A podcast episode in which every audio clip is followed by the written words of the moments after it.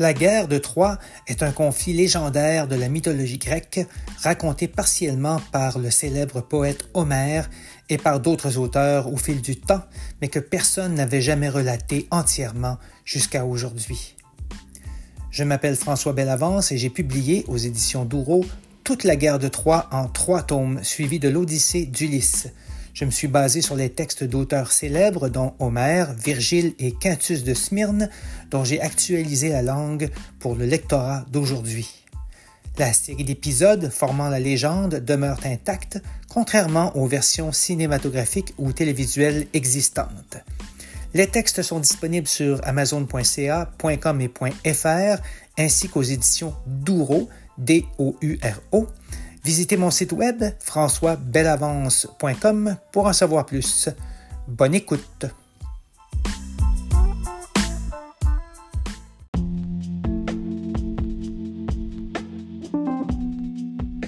Bienvenue au 35e épisode de la guerre de Troie et de l'Odyssée actualisée.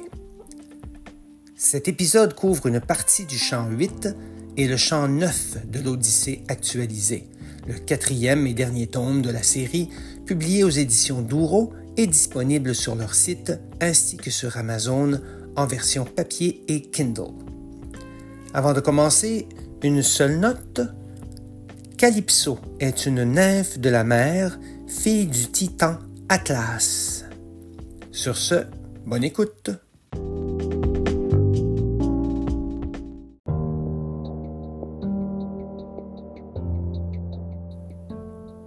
L'île du Trident. Le soleil dissout les ombres et, vers le nord, à proximité de leur petit bateau, les marins grecs aperçoivent les larges bords de l'île d'Hélios, dit le Fils d'en haut. En se rapprochant, ils distinguent peu à peu des troupeaux de brebis grasses et de grands bœufs qui bêlent et meuglent dans des prés sans mouches. Les marins d'Ulysse en ont l'eau à la bouche. Le roi d'Ithaque appelle les siens et leur explique que Circé, la sorcière, et Tirésias, le devin, lui ont fait comprendre de changer d'optique, qu'aborder cette île scellerait leur destin. Nous devons éviter cet endroit, j'en ai peur, dit-il en voyant apparaître la douleur sur le visage de ces hommes amaigris qui ne sont pas des surhommes comme lui. Euryloque prend la parole aussitôt. Ulysse, tu ne partages pas notre sort. Nous n'avons que la peau sur les os. Chaque minute nous rapproche de la mort. Nous tombons de fatigue. Permets-nous au moins de camper sur la grève jusqu'au matin. Nous nous contenterons des vivres de Circé et regagnerons le large reposé. Il se tait et ses compagnons l'applaudissent. Puis il se retourne vers leur chef, Ulysse, qui n'est pas du même avis, mais qui voit bien que les contredire ne servirait à rien. J'accède à votre demande volontiers. Cependant, je vous demande de jurer de ne pas abattre de vaches ou de moutons. Sa réponse soulage les compagnons. Il prononce et scelle le serment, puis mouille la nef en face de l'océan. Après le repas, il pleure les guerriers, victimes de Scylla, et s'endorment, épuisés.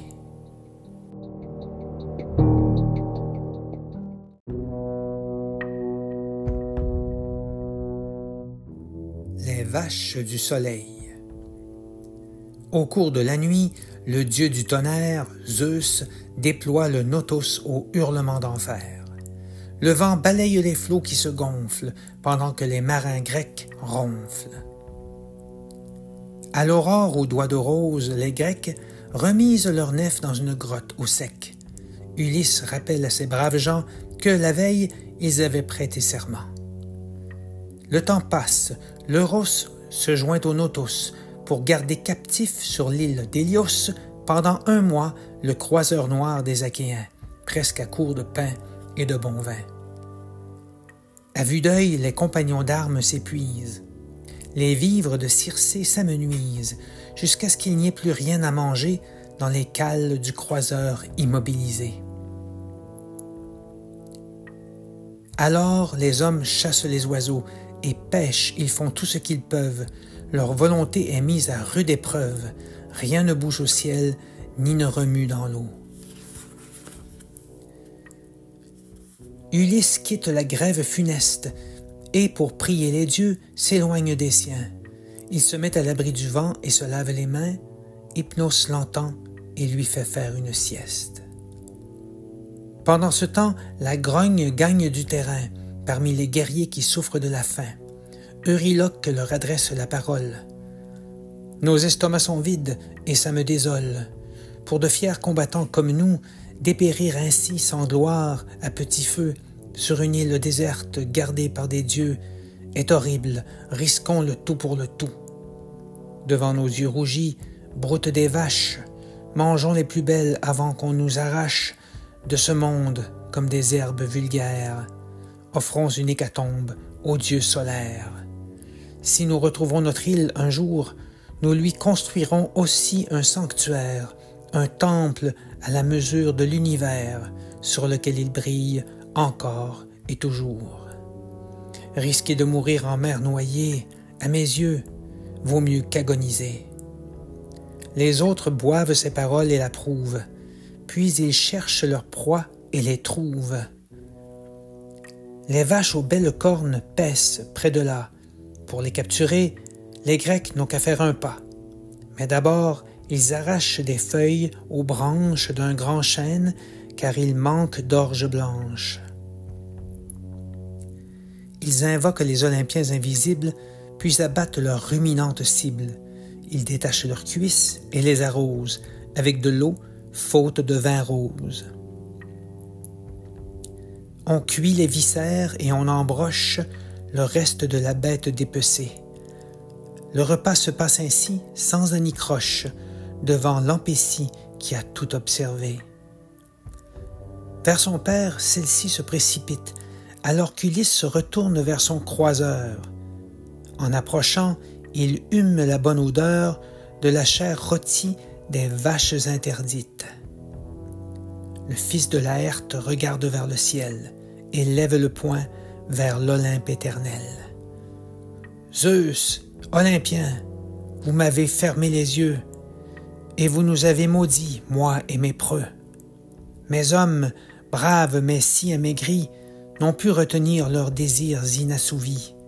En mon absence, les derniers hommes forts du siège de Troie ont scellé leur propre sort.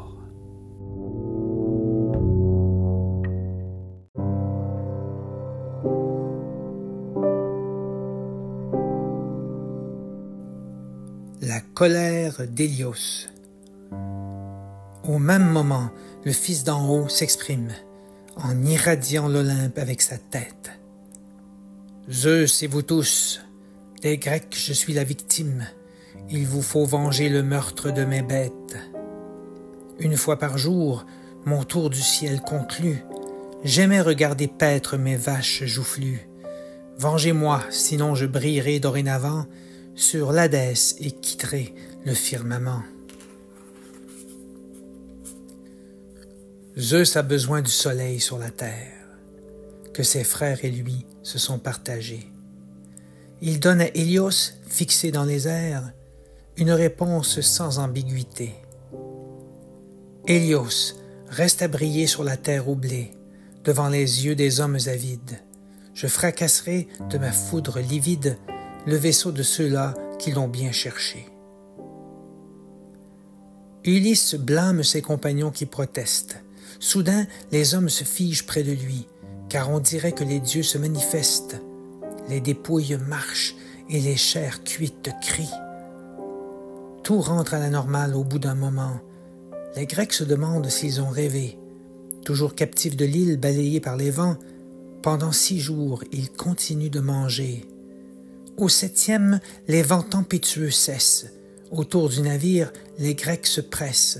Ils replantent le mât, tendent les voiles et foncent vers le large sous d'autres étoiles. À peine sont-ils partis qu'un zéphyr furieux, soufflant en ouragan, les rattrape.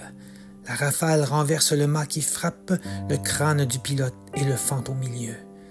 Zeus tonne et lance ses éclairs qui foudroient la nef orgueilleuse, cette coque de noix qui craque de partout et projette les marins dans les eaux de leur défaite. Ils flottent autour du croiseur comme des bouées.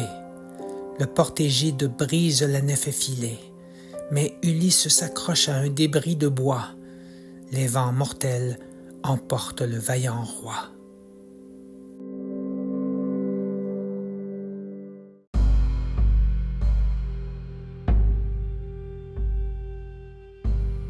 Ulysse survivra-t-il? Un peu plus tard, le zéphyr calme ses ardeurs. Cependant, c'est la mort dans le cœur qu'Ulysse sent le Notos le ramener vivement, là où six de ses hommes sont morts en hurlant. Le roi d'Ithaque ne peut rien contre le vent. Les vagues tambourinent le madrier sur lequel de tout son long il s'étend. L'espoir déserte son âme hébétée. Son corps vole presque sur les ondes. Vite, il approche de Charybde qui gronde et tourne à la manière d'une hélice. Les poils de ses bras musclés se hérissent. Sur l'écueil tout près, il aperçoit le figuier.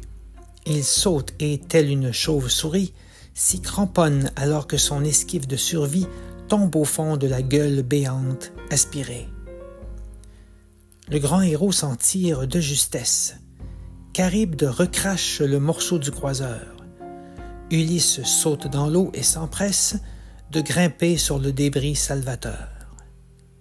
Il rame de ses deux mains et se démène en imaginant Scylla dans son sillon. Mais Zeus le cache au regard de la vilaine et le laisse dériver dans l'abandon.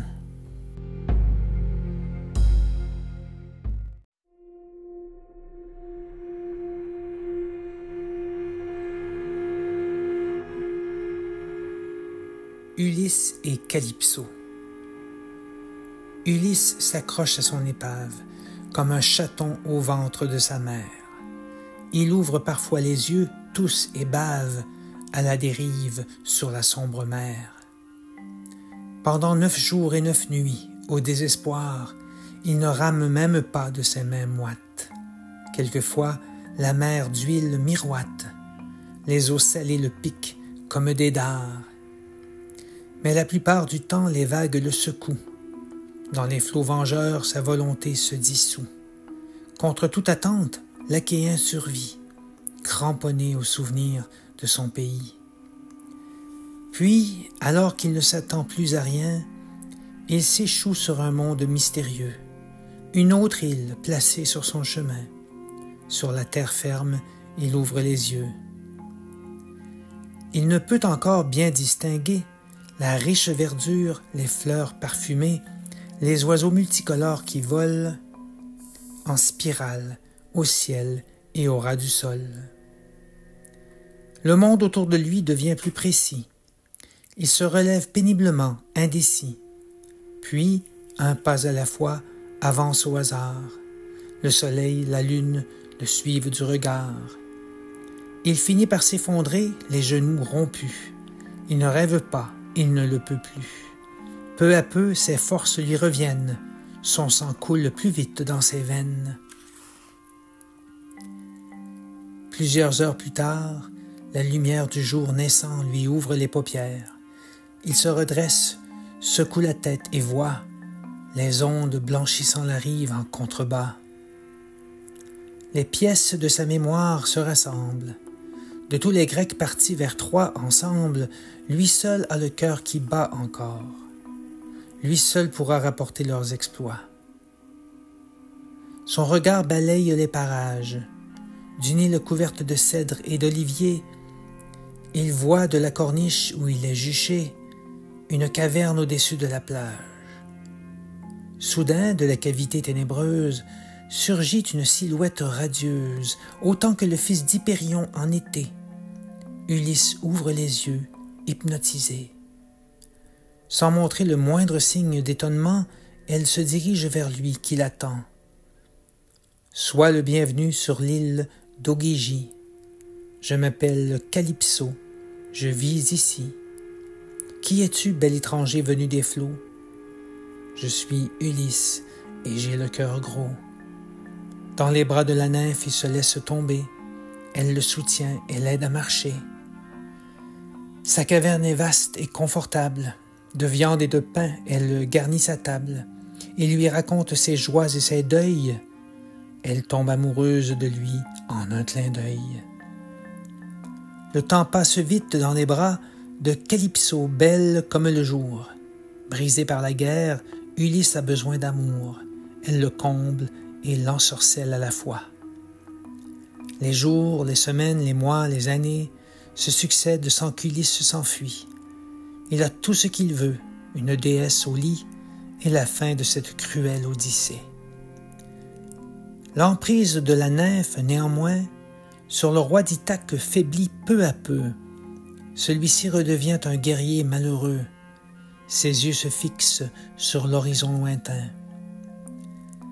Calypso sent s'éloigner son amant un peu plus à chaque nouvelle saison, lui qui consommait pourtant avec passion sa chair divine aux parfums invitants.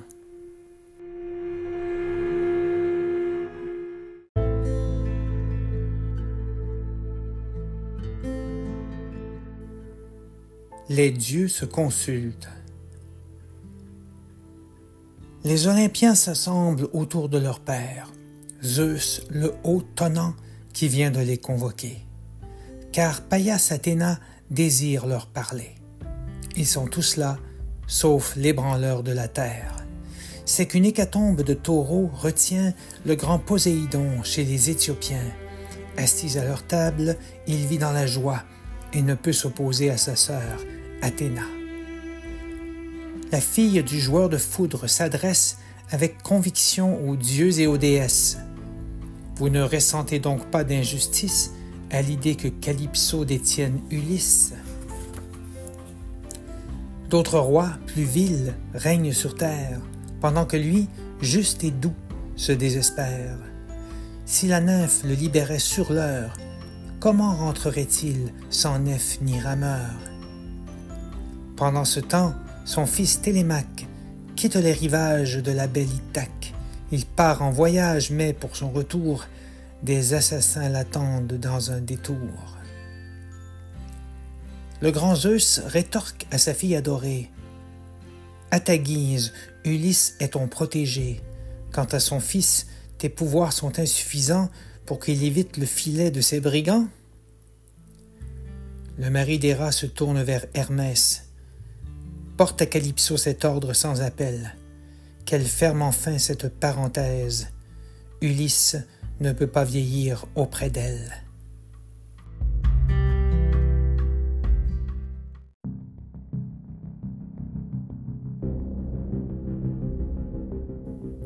La visite d'Hermès. Le dieu du voyage et du commerce noue ses sandales d'or, puis transperce les nuages, amérit et court sur les flots jusqu'au bout du monde chez Calypso. Sur l'île de la Nymphe, il pose le pied et marche vers sa caverne sans tarder. Autour de la demeure de la déesse, la nature pousse dans l'allégresse. Il y voit des peupliers, des aunes, des cyprès aux allures de pylônes, où gîtent corneilles, éperviers et chouettes, un panorama digne des poètes. Tout près de la voûte s'étend une prairie de vignes, de violettes et de persil que quatre sources d'eau claire arrosent. Le Dieu prend le temps d'admirer ces choses. Puis il entre dans la caverne parfumée de cèdres pétillants et de thuyas. La nymphe est là, chantant à belle voix, et de sa navette d'or tissant au métier. Elle le reconnaît aussitôt et l'invite à s'asseoir dans un fauteuil reluisant. Hermès, quel est le but de ta visite? J'exaucerai tes vœux, évidemment. Elle approche une table qu'elle emplit de doux nectar et de pure ambroisie. Avant de répondre, le vif messager prend le temps de bien se restaurer. C'est Zeus qui m'envoie, tu l'auras deviné, et franchement contre ma volonté. Je n'ai aucun plaisir à courir sur la mer, vaste et déserte, jusqu'à ton repère. Zeus prétend qu'un guerrier malheureux passe beaucoup de temps ici près de toi, le plus lamentable de tous ceux ayant combattu sur la plaine de Troie. L'ordre est très clair, pas de dilemme. Sur l'heure, il faut que tu le renvoies, car son destin n'est pas de mourir dans tes bras, loin de son île et de ceux qu'il aime. Calypso frissonne avant de rétorquer Dieu qui se tient droit devant elle. Olympiens jaloux, vous me faites pitié. Vous refusez aux déesses immortelles le droit de prendre au grand jour dans leur lit le mortel que leur cœur a pourtant choisi. Artémis tua Orion, l'amant d'Aurore sur terre, et Zeus l'Asion, celui de Déméter. Aujourd'hui c'est mon tour, car vous m'enviez. Ulysse, c'est moi, Calypso, qui l'ai sauvé, lui qui flottait sur une poutre de bois et que le vent a poussé jusque chez moi. La jeunesse et la vie éternelle seraient à lui, je les lui ai offertes, mais c'est Pénélope, une simple mortelle, que préfère le brave fils de Laerte. Que puis-je contre Zeus, le portégide? Je ne dispose pas d'une nef rapide pour rattraper Ulysse et le ramener. Qu'il parte donc, je vais même l'aider. Renvoie-le, oui, Zeus te punirait sinon. Le dieu casqué tourne ensuite les talons et repart vers l'Olympe, vif comme le vent. La nymphe baisse les épaules en frissonnant.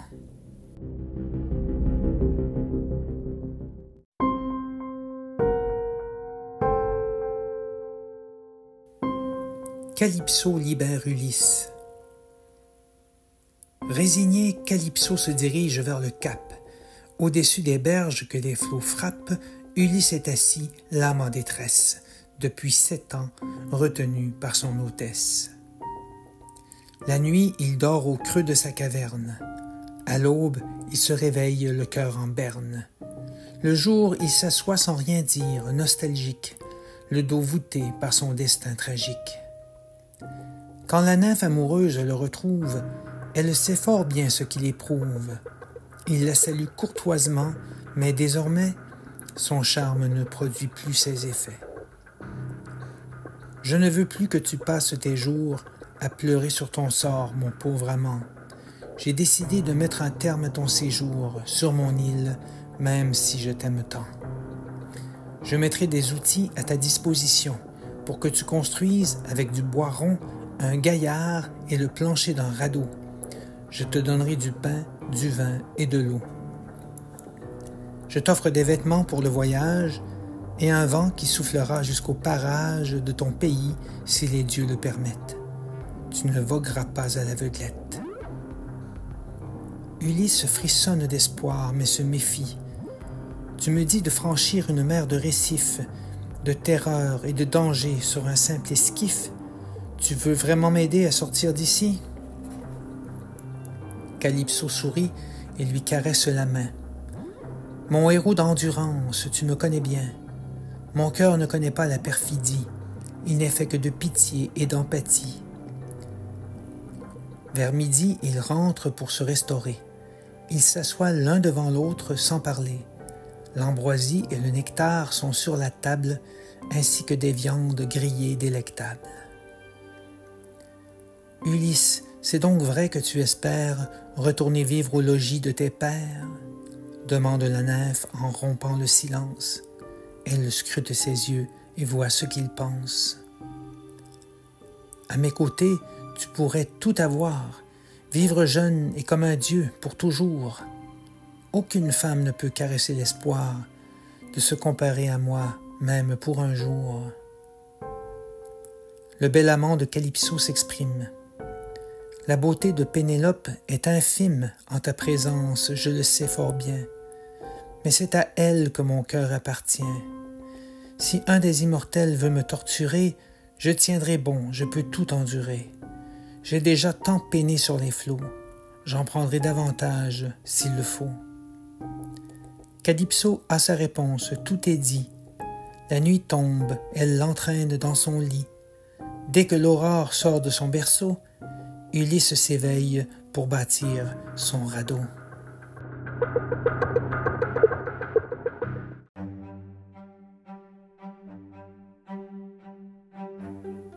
Le radeau d'Ulysse. Drapée d'un linon neigeux, la tête voilée, la déesse se drape du plus bel or froid. Elle offre à Ulysse une hache affûtée et une doloire pour lui si adroit. Elle le précède à la pointe de l'île où des aunes, des sapins et des peupliers, secs, morts et depuis longtemps couchés, serviront à bâtir son esquif agile. Ulysse se met au travail aussitôt, tandis qu'elle retourne à son foyer. Il abat vingt arbres qu'il dresse au cordeau, après les avoir taillés et planés. Calypso revient avec des vrilles à bois. Ulysse perce les poutres et les joints. Il dresse le gaillard, plante le mât et la barre à gouverner avec grand soin. La nymphe lui apporte des toiles. Il les coupe et y fixe tous les cordages.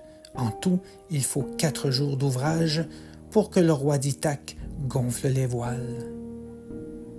Calypso le regarde s'éloigner dès que le soleil illumine la mer. Ulysse le salue avant de s'élancer sur les flots menaçants en solitaire.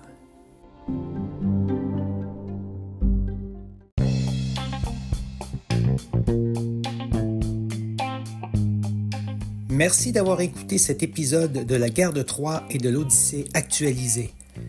40 épisodes seront publiés en 40 jours, ce qui vous permettra de les écouter à votre rythme sans attendre trop longtemps la conclusion de ce formidable cycle de légendes grecques. La guerre de Troie, suivie de l'Odyssée, actualisée pour vous. J'espère que vous aimerez.